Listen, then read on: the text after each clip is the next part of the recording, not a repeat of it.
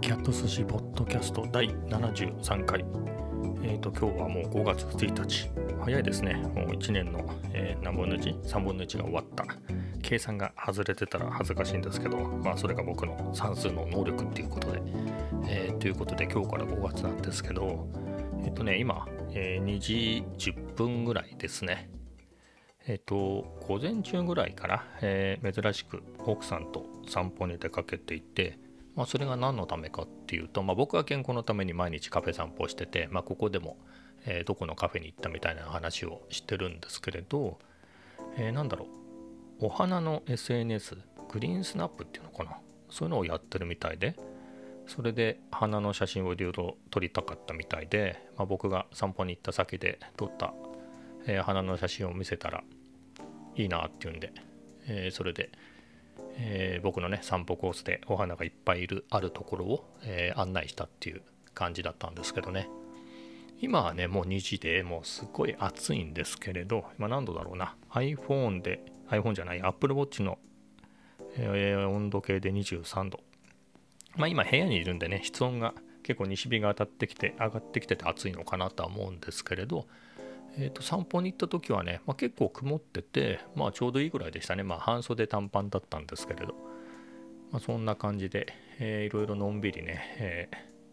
散歩してきて。まあいいですね。いつも一人だと一人であんまりね立ち止まってなんかっていうのは意外と僕の場合やりにくく感じるんですけれど。2人だとね、えーていうか怪しさ怪しさがないというか。えー非常にいろいろね僕自身も撮りやすくてすごく良かったです、まあ毎日行きたいところですがえっ、ともう花の写真は大体撮ったので、えー目新しいのが咲かない限り、えー一緒には行ってくれなさそうですと。でねえっ、と今日は、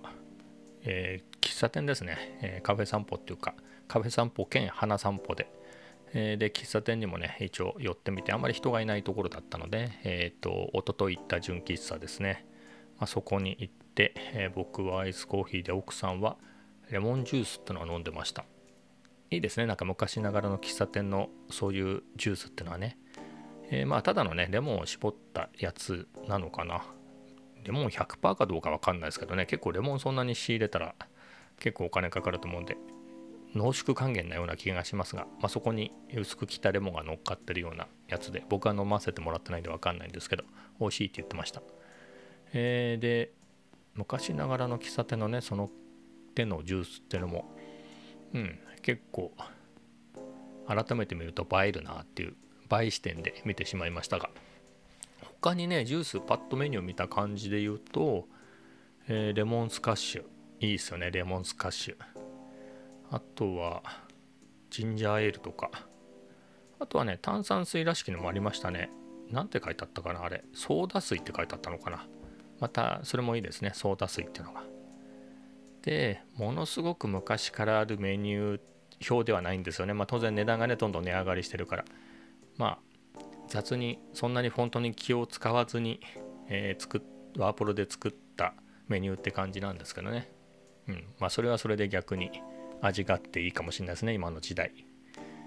で僕は最近ハマっているアイスコーヒーですね。を飲みました。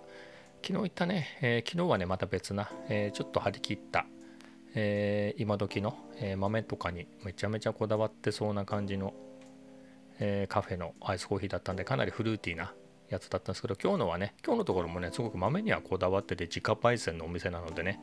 えこだわってるんですけれどその昔ながらなんでね。そんなフルーティーな感じではなかったですけど、まあ、それはそれですっきりして美味しかったですと。僕はね、まあ、できたらねそういうところ2人でね、えーあちこちそんな遠くじゃなくていいんで、えー出歩きたいんですけどね。なんか奥さんの方はそういうのは嫌みたいでですね。なんでですかね。別に僕が何でしょう、えーファッションが超ダサいとかそういうわけでもないし逆に奇抜すぎて目立つっていうほどでもないし、えー例えばね近所で通りがかる人にいちいち難癖をつけて「オラ何見てんだオラ!」みたいな感じでね、えーモラハラをしてるわけでもないし拾い食いをしてるわけでもないしゴミを捨ててるわけでもないしねそういうわけでもないんですけどね、えーなんか一緒に行ってくれないんで、えーどうなんだろうと思うんですけれどまあ、2人だとねさっきの写真の時もそうでしたけどまあ何かといいですよね1人で行くのまあ1人になりたい時もあるから1人もいいんですけれどまあ週1度ぐらいね週末ぐらい、えー、近所の散歩に2人で行ってもいいと思うのですが、まあ、そういう話をね、えー、すると、えー、1, 1週間2週間ぐらいはやってくれるんですけどね、まあ、すぐうやむやになってしまうんですよね。まあそういうところもあり。でね、えー、まあ喫茶店の帰りにお団子屋さんがあったので、えー、そこでみたらし団子を2本と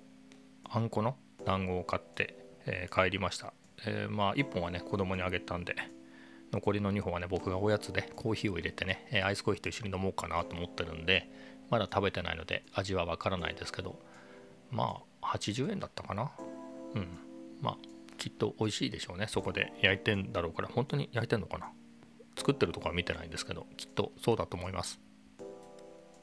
でね今日は土曜日なのでえっ、とね今週はね、えっ、と、全然動画の編集をしてなくてえー、もう取りためたやつをね取り込んで取り込んではあるんですよね。そこそこ半分ぐらいは取り込んであるんですけれど多分水曜日ぐらいからの分が全然取り込んでないのであ昨日取り込むだけは取り込んだんだ。でまあそれをねえっ、ー、とファイナルカットプロに入れてえー、と編集しないといけないですねそろそろ。うん。ギターのパートもね昨日昨日ねギター弾いたりもしましたけど、まあ、そのパタートは取ってあるんで、まあ、どううまくつながるか分かりませんけど、まあ、それでなんとかなるかなと今日の散歩の分もあるのでまあいつもの感じの、えー、Vlog になるのかなという気はしていますがあんまりね気張りすぎちゃうと続かなくなっちゃうのでまあそんな感じのがいいんですかね。まあ、大体ね、野良猫に喫茶店、カフェ、巡り、えー、ギターが入って、あとはね、散歩の風景が入って、あとは何かトピックがあれば、それをね、ちょっと入れて、まあそんな感じで、えー、ゆるく、ゆるくっていうのは変ですけど、まあそんなにゆるくないんですけどね、いざやるとなると。まあもうそんなにね、えー、まあ、銀座に毎日通ってた時とは違いますからね、まあ何にもない、多分 Vlog 見てくれれば分かりますけど、そんなに大して何もない郊外でね、え、暮らしてるだけなので、まあそれほど映え映えないですし、まあそういうのをね、えっ、と、まあ、自然体で映していけたらなっていう感じで今はいます。では、えー、矢継ぎ早に次の話題で、昨日ですね、まあ昨日までが、えーと、暦通りでいくと、ゴールデンウィーク前の、えー、出社日だったんですね。僕は出社日っていうかあれか勤務。えー、僕は有給取ってたんですけど、まあ、そこでですね、まあ、恒例の金曜日の夜の恒例のオンライン飲み会がありまして、えー、前も話しましたが役員の人がね何人かいてそれぞれがね、えー、主催主催者となり毎回言えてないんですよね。主催者となってね、えー、やるっていうフランクな飲み会なんですけど、え、その方がですね毎週やってたんですが、え、ちょっと用事があって、え来れないんででもせっかく続いてるから、え代わりに誰かがホストをやってくれないかっていうことでね同じ名字漢字は違うんだけど同じ名字の、え人がいたんで、えその人に託してっていうことで、まあ、その人が僕と同じチームの人だったので、えまあそこで僕も参加したんですけどね何人だったかなまあ、その人を入れて5人かな最終的に5人でやりましたね。まあ、こじんまりとして。まあ、主催者の人は結構ね、えー、そこそこ発信したんでもっと来てくれるかなと思ったって言ってましたけどね。まあでもまあ、これぐらいがいろいろのんびり話せていい感じの人数かなって気がしますね、4、5人っていうのがね。まあ、2人、3人になるとね、えー、かなり深い話になりがちで、それはそれでいいのですが、まあ気楽な話のんびりっていうんだとね、まあ、いろんな話題を転がしながらっていうと、まあ、45人というのはちょうどいいですね。まあね毎週45人だとね、えー、何でしょう。毎週45人で毎週絶対違うメンバーが来てくれるならば役員の人的にやりがいもあるでしょうけどね。毎毎回同じ人が、えー、45人しか来ないんだったらね。うん。まあそういう目的でやってるわけじゃないんでしょうからね。えー、どうなんでしょうとは思いますけれど、まあ、こういうのってねまあ強制とかね、えー、ではね楽しい場にならないですからね。まあ望んだ通りの人が来るとは限らないですよね。やってみないとわからないんでまあそこをどう磨く必要があるのかわかんないですけど、まあ、磨いて来てほしい人に来てもらうような風にするのか。いやなかなかそれは難しいなっていう感じですよね。まあ200人ぐらいいますからね。まあ究極言うと論理的には200人全員が来るってこともありえるわけですからね、えー、マックスでは。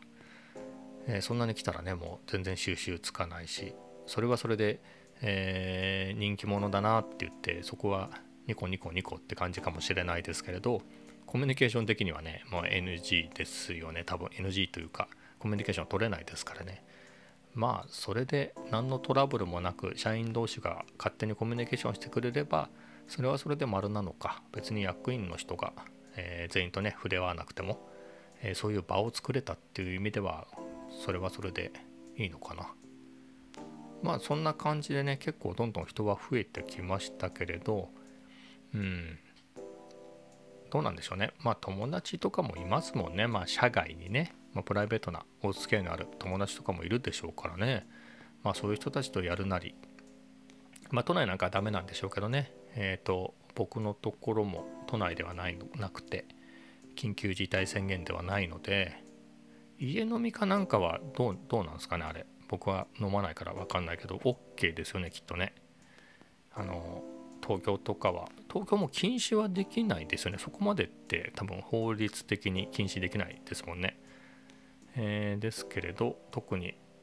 緊急事態宣言でない。ところの家飲みなんかはね余計に制限もできないでしょうからね。まあ今時そこにね10人20人集まってわーわー騒ぐっていうことは考えにくいですがまあ、それでもねまあ本当に34人ね集まってみたいなことだったらできますもんね。きっと都内もそれはセーフなんですよね。やってほしくはないだろうけど禁止する、えー、何か特別な法律があるわけでもなく。で考えるとねまあまあわざわざ会社の人とオンラインで飲まなくてもっていうことはあるんですかね。みんながみんなね、えー、僕みたく、えー、特にそういう予定がなくてなんとなく現れるっていうわけじゃなくてね、まあ、本当にそういうリアルな、えー、付き合いで、えー、用事をね踏めてる人もいるだろうから、まあ、そうなるとねそうそう都合よくいい感じにみんながね、えーと、興味を持ってプライベートの時間までえっ、ー、と何て言うんですかね。あのみんなこの仲間この同期最高とか尊敬する上司みたいなみんな大好きみたいなノリで集まってくれたらそれは理想なんでしょうかね。集まってそういう会話だけをずっとしてきて、えー、ずっとその中で、えーと、バカ話もしながら、えーと、やる気を燃えてよし俺も絶対次は賞を取るぜとかさ、えー、一番になってやるえ俺も負けないぞみたいなのが理想の展開なんでしょうけどまあそれはないですよね。ないなくはないけど何て言うんでしょうそういう人は集まってくるからまあ、そういう人はね集まってくる可能性はありますけれど、えー、そうでない人はねそもそもそこに現れなかったりするからなかなかね思い通りにはならないと思うんですよね。スラック、スラックってすごい有名なね、多分エンジニアの人にとっては必須のツール、チャットツールで、えー、僕のところも、えー、僕が導入したんですよね。本当に苦労して入れたんですよね。なんでそれが必要なのかわからないって言われたのもですねすごく、まあ、いろいろな人を口説いてですねなんとか入れたんですけど、まあ、その後 Office365 を全社で導入したので Teams にほぼ置き換えられてしまいましたけど、まあ、それはさておき Slack に戻ると確かセールスフォースが何兆円かで買収したはずだと思うんですけれど、えー、とその Slack もえっ、ー、とフリッカーの創業者の人かなんかなんですよね確か。フリッカー僕まだ使ってる写真共有サイトですけど。フリッカーだから確かその創業者の人は、えー、そのもともとはゲームを作りたいみたいな人なんですね。ゲームは作ってるんだけどその中の機能の一つとして、えー、チャットの機能を入れたり写真の共有機能みたいなのか。多分それが一部発展して写真共有サイトになったり、えー、でそれでエグジットしてねお金持ちそこそこのお金持ちになったのでまた次のチャレンジをしてゲームを作ってその中の機能としてチャットを作ったんだけどゲームは流行らずチャットの機能だけがねみたいな感じで結局本当に作りたかったのはゲームなんだけど結局大成功したのは、えー、まあ、そこそこ成功したのがフリッカーで大成功したのが大大大成功したのが Slack みたいなね Slack 作ってそんな何兆円で売るってめちゃめちゃすごいことですよね。多分人生で出会僕が人生で出会った中でそのクラスの成功した人が見たこともないぐらいですからね。って考えるとねそこまでもう本当に僕が身の回りで普通に一緒に仕事をする機会があるであろう人たちの中でも最高に成功した人のもう数ラン数百ランク上の成功を収めた人ですがえっ、ー、とえ、ー、と自分がやりたかったことでね思ってなかったプロダクトが、えーと、違う風に、えー、流行って、えー、そういう風になるんですからね。いやなかなか我々ごときがごときって言っちゃいけないか。我々がなかなかね思い通りに、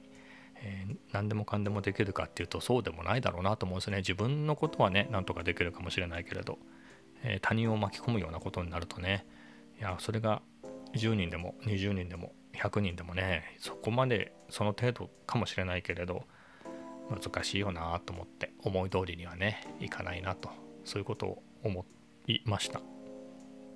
あ、さっきちょちょろっとえっ、ー、と自分のことはねなんとかできるけどみたいな話をしたんですけどそういうことをねえっ、ー、と以前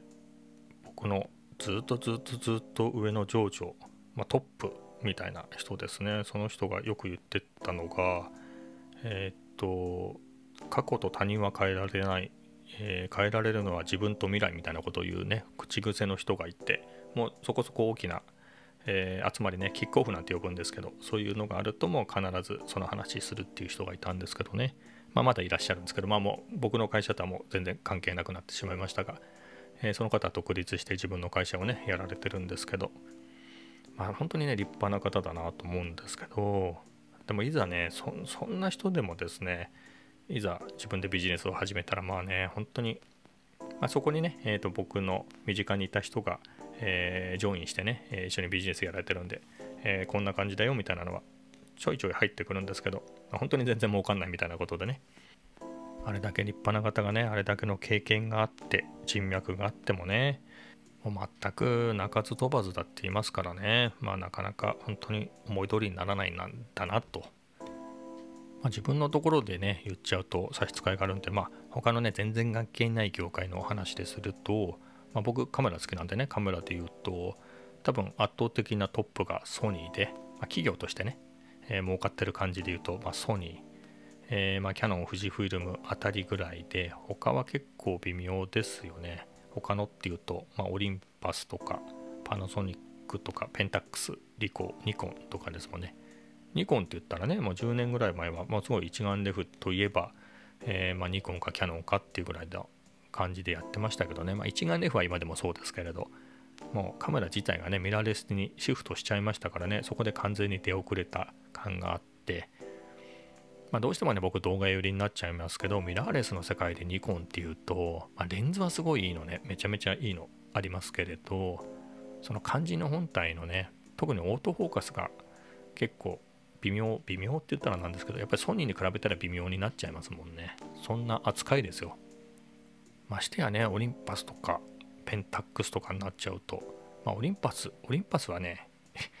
オリンパスじゃないですね、もうね。えっ、ー、と、ブランドはまだ使ってるけど、オリンパス、オリンパスと呼ばれる会社は好調で、内地境でかなりのシェアを持ってて、え、好調で、え、カメラ事業は、えっ、と、OM イメージングみたいな名前の会社に、えー、譲渡、譲渡っていうか、切り離して、え売られちゃいましたからね。なので別なんで、オリンパスって言わないですね。OM。OM とかね、もう微妙ですよね。もう僕も、えー、OMD-EM5 っていうカメラをね、使ってて、すごくいいカメラでしたけども、それも9年ぐらい前の話で、うん、もう結構厳しいですよね。まだ魅力的なところはありますけど、動画ってなるとかなり微妙だなっていう印象ですね。でもカメラ自体はね、すごくその時その時では良かったんですけど、結構キャッチアップできてなくなってるなっていうのはまあ、それで言うとね、キャッチアップで言うともう、キャノンですら結構キャッチアップできてんのかっていう微妙なところですけどね、まだ底力があるから、あそこは、えー、なんとかキャッチアップ、まあ、できるんでしょうねっていうところはありますけれど、富士なんかはね、その点、えっ、ー、と、一眼レフは作ってたんですよね。デジタル一眼レフは作ってたんですけれど、えー、基本ボディをね、え、本体ニコンのボディを供給してもらってそれをちょっとちょっとじゃないんでしょうけど改造して富士フイルムのカメラとしてね、え、売ってたんですけれどミラーレスはもう多分その一眼レフには見切りをつけて、えー、かなり初期の段階にね割と初期の段階にミラーレスの、えー、一眼、えー、ミラーレス一眼に、え最初からね参入してたので多分2013年ぐらいですかね X Pro 1っていうのが出たのが。2012年か。ぐらいに、えー、と出てきたんで、もう10年近く。そこでずっと、え磨いてきてるんであとは富士はね他の他の事業も好調っていうのもあって富士はまあ割とキャッチアップできてるかな。キャッチアップできてるどころかフルサイズよりもさらにでかいやつをね、えー、作ってますからね、まあ、そういう意味では富士ぐらいは結構と突き抜けてる感じはありますけれど。ニコンもね底力はありますけど多分体力的にキャノンほどは体力がないですからね。そのキャノンがソニーに勝てんのかっていうようなねちょっとかなり、えー、まあ、そんな状態ですからね、まあ、ニコンもどうなるのやら。でましてやペンタックスってなるとね、まあ、気持ちがいいぐらいもう居直った感じがありますね。気持ちいいっていうかなんていうかミラーレス諦めてますもんね。もう一眼レフだと。そんな何でしょう。センサーを通したね画像を、えーと、液晶で見るんじゃなくて、えーと、本当にねファインダーを通したその本当の光学ファインダーを通した映像本物の映像が見れるんだみたいなね。それが価値なんだっていうような、えー、そんな感じの売り方をしてますけどであればなんで APS-C なのかなと。別にねペンタックスの技術的にはね K1 っていうフルサイズの一眼レフ立派なやつを作ってましたからね、まあ、それで言うならわかるけどなんかクロップされちゃうセンサーでね昔のレンズ歴史があるんで昔のフィルム時代のレンズも使えます。ただしクロップされますみたいなのじゃね。じゃなくてね K1 みたいなやつをどんどん磨いていってもううちは本当フィルム時代の、えーと、レンズがそのまま使えてそのままのクロップされずに使えてかつ気持ちのいい光学ファインダーで見れるんですぐらい開き直った方がねいいんじゃないかなと思うんですけどそこは何ていうか中途半端に感じますね K3 っていうのが。APS-C 自体にはねメリットもあるし、えっ、ー、といいんですけれどそれもやっぱり K1 あっての K3 かなって気が個人的にはするんですけれどね。何かこれが何でしょうミラーレースのねあの EVF は消しからんとあの液晶なんて消しからんみたいな本当の撮影とはファインダーを通してたみたいな感じのね、えー、ノリで K3 を押してますけど、うん、どうなのかなっていうそこは個人的な疑問ですね。結構高いし。ちょっと話がずれちゃいましたけど、まあ、そういうところでねどうやって狙ってヒット大ヒット出すのってなると、まあ、ペンダックスなんかをね、まあ、ある意味もう本当にミラーレスは嫌ですみたいな人がいてかつもともとペンタックスが好きですみたいな人、まあ、そこに売っていくしかないっていう風にそこ以外にもう行きようがないなとそこに広がりはないんだけどそこしか行く道がないっていう風に判断したのかなって気がするんですよね。例えばニッコンのえー、D5 今だと D5 ですかね。ああいうのを使ってたああいう一眼レフデジタルでもいいですけど一眼レフを使っててファインダーにこだわりがある人が、えー、例えばニコンなりキャノンなりがねもうミラーレスに軸足を完全に移したからがっかりしてペンタックスの K3 に移るかっつったらいやないでしょうっていう。ペンタックスねもともとペンタックスが好きでペンタックスのねレンズとかそういうの持ってる人はね、まあ、別に新しいのが出たから K3 に買い替えようとかは全然あると思うんですけどいやいやいやいやって感じですよねもともとペンタックスを使ってた人の100%が乗り換えるはずはないからそのうちの何割かでも買ってくれればいいみたいなかなり厳しい選択なのかなって気がするんですよね。まあ、かといってね自分がその立場になって煮込んでもいいですけどいやなんか狙って大ヒット飛ばせる自信がないですよね。ソニーのアルファみたいなね、本当に、えー、パラダイムシフトというか、ミラーレース自体はね、オリンパスとかパナソニックの方が早かったですけれど、えっ、ー、と、NEX っていう APS-C のね、えっ、ー、と、ミラーレスを出して、それはそんなにでもなかったですけど、最初はま、アルファシリーズに名前書いたあたりでね、6000シリーズとか、すごく良くなりましたけれどさらやっぱり α7 シリーズですかね。フルサイズで。あの大きさで。しかも α7 の最初のやつ安が13万ぐらいでしたよね。最初出た時ね。それでいろんなレンズもつくしみたいな。あの他社のね昔のレンズもくっつくしみたいな。いやまあねなんかほんとそんな風に狙ってね大ヒット出せるのかっていうのがほんとすごいなと思います、まあ、ソニーすごいっていう話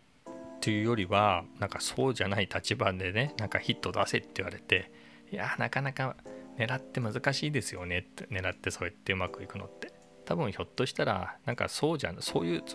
えっとね例えばミラーレスで一番になりたくてもう起死回生を狙って出した何かが全く関係ないものとして、えー、流行ったりとかそういうことはありえるけど、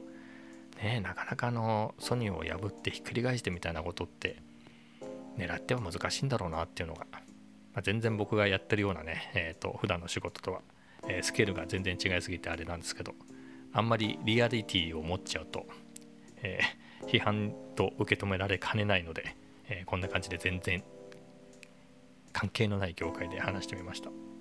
では今日はこの辺で。